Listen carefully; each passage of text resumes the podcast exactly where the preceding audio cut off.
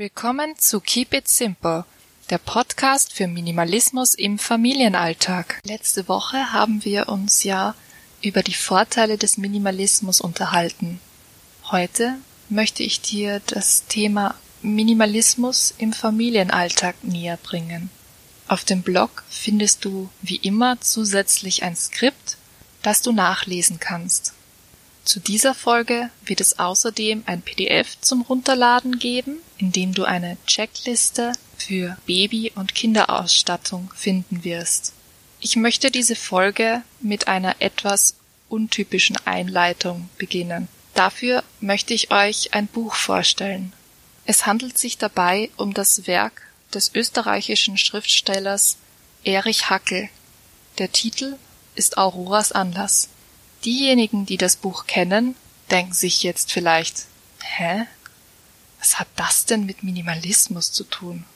Ganz kurz möchte ich euch etwas zum Inhalt sagen. Und zwar geht es dabei um eine Frau, die den Vorsatz hat, den perfekten Menschen zu schaffen. Der Glaube, dass dies möglich ist, basiert darauf, dass eine perfekte und durchdachte Erziehung Voraussetzung ist.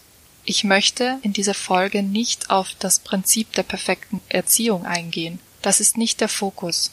Wie gesagt, jeder, der das Werk kennt, weiß, dass es ein schlechtes Ende hat. Und das ist nicht etwas, was wir für unsere Kinder wollen. Was mir aber schon am Herzen liegt, ist das langfristige Ziel und der Gedanke, was wünsche ich mir eigentlich für mein Kind? Ich glaube, es ist wichtig, ein Bewusstsein für seine Erziehung zu schaffen, denn diese hat irrsinnige Auswirkungen auf das spätere Leben des Kindes. Auch eine minimalistische Erziehung hat selbstverständlich Auswirkungen auf das Kind. Meine persönliche Meinung ist, dass eine minimalistische Erziehung die Grundlage für ein einfaches Leben bietet. Ich bin in einer Generation aufgewachsen, in der es normal ist, alles zu besitzen in der es als normal angesehen wird, ein Auto zu haben, einen Computer zu haben, viel im Kleiderschrank zu haben und sich prinzipiell alles kaufen zu können, was man möchte. Mit dieser Grundlage ist es bestimmt schwieriger, einen minimalistischen Lebensstil zu führen, als wenn man direkt als Kind lernt, ein bewusstes Leben zu führen. Überzogen gesagt, erzieht man sein Kind dazu, kein Opfer der Konsumgesellschaft zu werden. Das Kind wird also in der Lage sein, von Anfang an sein eigenes Glück zu schaffen. Es braucht kein Geld, es braucht sich keine Dinge kaufen, um glücklich zu werden. Mir ist ganz wichtig, dass hier auch klar ist, dass es hier rein ums Glück geht. Es geht nicht darum, dass man sich nichts mehr kauft. Natürlich benötigt man gewisse Dinge im Alltag, aber einfach ein Bewusstsein zu schaffen, welche Dinge das nun sind und welche Dinge man eigentlich nur kauft, ja, weil es halt grad nett ist. Ein bewusstes und minimalistisches Leben ist viel einfacher, wenn es gleich von Anfang an anerzogen wird. Und das ist etwas, was man seinem Kind mitgeben kann. In Auroras Anlass macht sich Aurora, also die Mutter, im Vorfeld Gedanken, wie sie ihre Tochter Hildegard erziehen möchte. Wie gesagt, es geht nicht um die Erziehung in diesem Werk, aber einfach um die Frage und den Gedanken, wie möchte ich mein Kind erziehen? Was möchte ich meinem Kind mitgeben? Was wünsche ich mir für mein Kind? Natürlich kann man Kindern nichts aufzwingen. Stattdessen sollte man eine Methode finden, wie man Kinder integrieren kann. Wenn man bereits ältere Kinder hat, ist es nicht möglich, von heute auf morgen alles wegzugeben. Man darf Kinder auch nicht unter Druck setzen. Der erste Schritt ist es, bei sich selbst anzufangen und als Vorbild zu fungieren. Das Kind versteht am besten, was man da gerade macht, wenn man ihm es erklärt. Warum lebt man minimalistisch? Warum mistet man jetzt seinen Kleiderschrank aus? Welche Vorteile hat das für einen selbst? Und im nächsten Schritt kann man Kinder motivieren, mitzumachen. Bei so einer Ausmistaktion mit Kindern kann man auch gleichzeitig die Kreativität des Kindes fördern.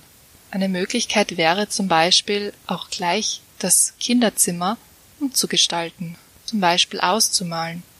Wichtig ist immer, gemeinsame Entscheidungen zu treffen. Hole dir dafür im Vorfeld vielleicht Ideen im Internet und gib deinem Kind Vorschläge. Fördere auf jeden Fall das Mitspracherecht von deinem Kind. Wichtig ist auch, deinem Kind Alternativen zu bieten. Dafür kannst du dir verschiedene Methoden und Möglichkeiten raussuchen. Zum Beispiel kannst du Hausmittel integrieren. Du kannst Forschungsexperimente recherchieren und dein Kind kreativ sein lassen. Es muss nicht immer Spielzeug sein. Und apropos Spielzeug, das ist gleich mein nächster Punkt. Dazu möchte ich euch erstmal eine persönliche Story erzählen. Ich habe letztens erst einen Artikel gelesen zum Thema spielzeugfreies Kinderzimmer. Ich lebe jetzt schon sehr minimalistisch. Und trotzdem habe ich dadurch Panik bekommen, dass wir zu viel Spielzeug hätten. Also habe ich meinen Mann zu Rate gezogen. Dieser war als Tagesvater tätig und hat daher einen Einblick, was wirklich notwendig ist für Kleinkinder. Als ich also mit meinem Problem zu ihm kam, war seine Antwort, es gibt einen Unterschied zwischen Spielzeug und Zeug zum Spielen. Das ist ganz, ganz wichtig. Spielzeug hat eine bestimmte Funktion. Zeug zum Spielen, zum Beispiel Bausteine, Legos oder auch eine Geldbörse, das sind Dinge, mit denen ein Kind spielen kann, mit dem es aber individuell umgehen kann. Es gibt keine vorgefertigte Funktionsweise und somit schränkt es auch die Kreativität nicht ein. Man kann sich also merken, Kinder brauchen auf jeden Fall Zeug zum Spielen, aber kein Spielzeug. Was ganz, ganz wichtig ist, Bücher, Mal- und Bastelsachen, das sind alles keine Spielzeuge. Und daher sind diese auch separat zu behandeln. Diese Dinge sind unbedingt notwendig und förderlich für das Kind. Jetzt kommt vielleicht ein ganz großer Aufschrei. Aber ich kauf doch gar kein Spielzeug. Das erhält mein Kind immer nur als Geschenk von Familie und Freunden. Ja, das ist ganz natürlich. Aber du bist die Mama oder der Papa deines Kindes und du kannst letztendlich die Entscheidung treffen, was dein Kind auch wirklich bekommt. Alternativen zu Spielzeug sind zum Beispiel ganz klassisch das Geldgeschenk. Das wirkt vielleicht ein bisschen unpersönlich, aber es gibt ja auch andere Möglichkeiten. Ein praktisches Geschenk ist zum Beispiel jede Art von Verbrauchsmaterial. Das heißt Bastelzeug, Stifte und Papier. So kann dein Kind sich kreativ austoben und es ist trotzdem leicht zu schenken. Eines der besten Geschenke überhaupt für ein Kind ist die Zeit mit einer Person. Das kann zum Beispiel ein Ausflug ins Schwimmbad sein, in den Park oder was einem sonst noch einfällt. Ganz wichtig als Elternteil ist es, sich nicht auf Konflikte einzulassen. Du musst dich nicht streiten, um auf deinen Wunsch zu bestehen, aber bestehe darauf. Als Elternteil bist du für dein Kind verantwortlich.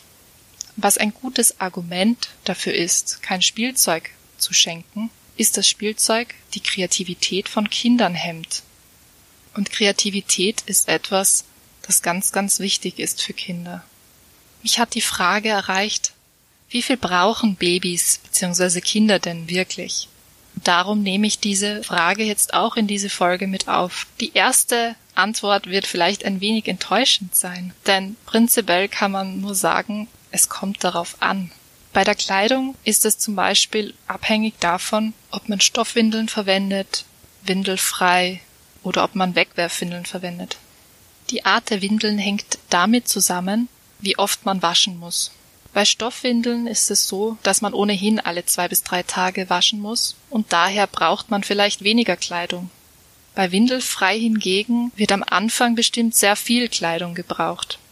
Es ist eher wichtig, sich im Vorfeld folgende Fragen zu stellen. Wie oft möchte ich bzw. muss ich waschen? Die Entscheidung, wie viel man benötigt, kann man nach dieser Frage richten. Wichtig ist aber, ehrlich mit sich selbst zu sein. Eine ganz, ganz wichtige Frage ist, wie ist meine Einstellung zu Dreck? Wenn jetzt zum Beispiel das Kind im Sandkasten spielt und dann ein paar Flecken auf der Kleidung sind, muss diese dann gewechselt werden oder kann das Kind das nochmal anziehen? Wir sind da eher pragmatisch eingestellt und solange es nicht riecht, muss es auch nicht gewaschen werden. Also selbst wenn die Kleidung unserer Tochter ein wenig dreckig ist, kann sie diese auch ein zweites Mal anziehen. Prinzipiell würde ich auf jeden Fall zu Wechselklamotten in der Wickeltasche raten. Trotzdem muss ich dazu sagen, dass ich in den letzten eineinhalb Jahren diese vielleicht fünfmal gebraucht habe. Realistisch gesehen kannst du die meisten Checklisten, die du im Internet findest, um die Hälfte reduzieren. Eine Sache, die du auf keinen Fall brauchst, sind Fäustlinge als Kratzschutz. Das war früher so üblich, aber es wird mittlerweile davon abgeraten. Natürlich kann es sein, dass das Kind sich kratzt, aber ja meine Güte, so lernt es ja auch ein Bewusstsein dafür, was es mit den Händen tun kann. Und dieses nimmst du dem Kind, indem du ihm Fäustlinge anziehst. Zum Thema Zeug zum Spielen. Generell ist es so, dass die Wahrnehmung bei Babys noch sehr gering ist. Bei zu viel Spielzeug werden sie schnell überfordert. Am Anfang ist es einfach am wichtigsten, dass Mama und Papa da sind. Ein paar Dinge kannst du trotzdem besorgen, und zwar zum Beispiel eine Rassel, ein Spiegel, irgendetwas, das Musik macht, etwas zum Tasten. Ein Mobile ist auch möglich. Achte nur dabei darauf, dass es sehr minimalistisch gestaltet ist. Denn wie gesagt, Babys sind schnell überfordert.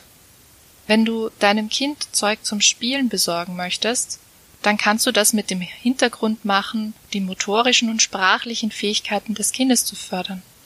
Hier jetzt Achtung, unbezahlte Werbung.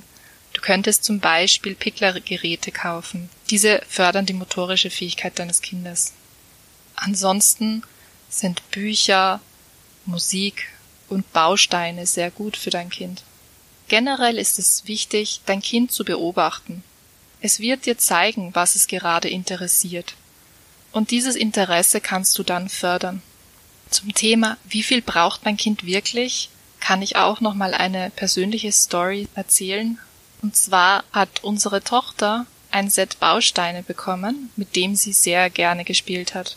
Als meine Mutter dann noch ein paar Steine mehr dazu gekauft hat, war sie plötzlich überfordert von der Menge. Seitdem lässt sie die Bausteine eher liegen. Überfordere also dein Kind auf keinen Fall. Was Babys und Kinder am meisten braucht, ist ganz, ganz klar und ganz einfach. Zeit mit Mama und Papa.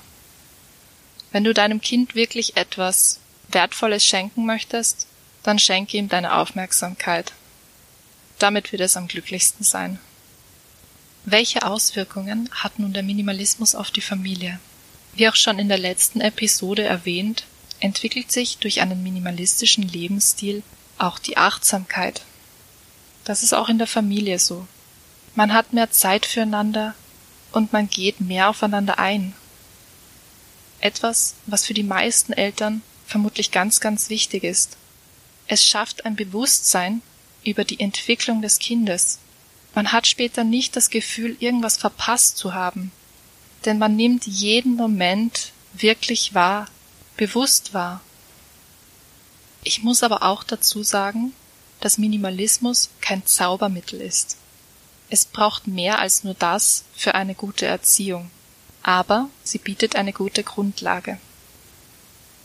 Ich hoffe, du konntest etwas aus dieser Folge für deine Familie mitnehmen. Wie bereits erwähnt, findest du auf meinem Blog einen Beitrag zu der aktuellen Episode. Und dort findest du auch eine Checkliste zur Ausstattung für Baby und Kind. Wie immer kannst du mir gerne bei Wünschen, Fragen, Anregungen schreiben. Du kannst mir auch gerne auf Instagram folgen. Wenn du dich mit Gleichgesinnten austauschen möchtest, dann kannst du auch gerne meine Facebook-Gruppe schauen. Alle wichtigen Infos findest du in den Show Notes. Dann wünsche ich dir eine gute Woche und wir hören uns nächsten Montag wieder.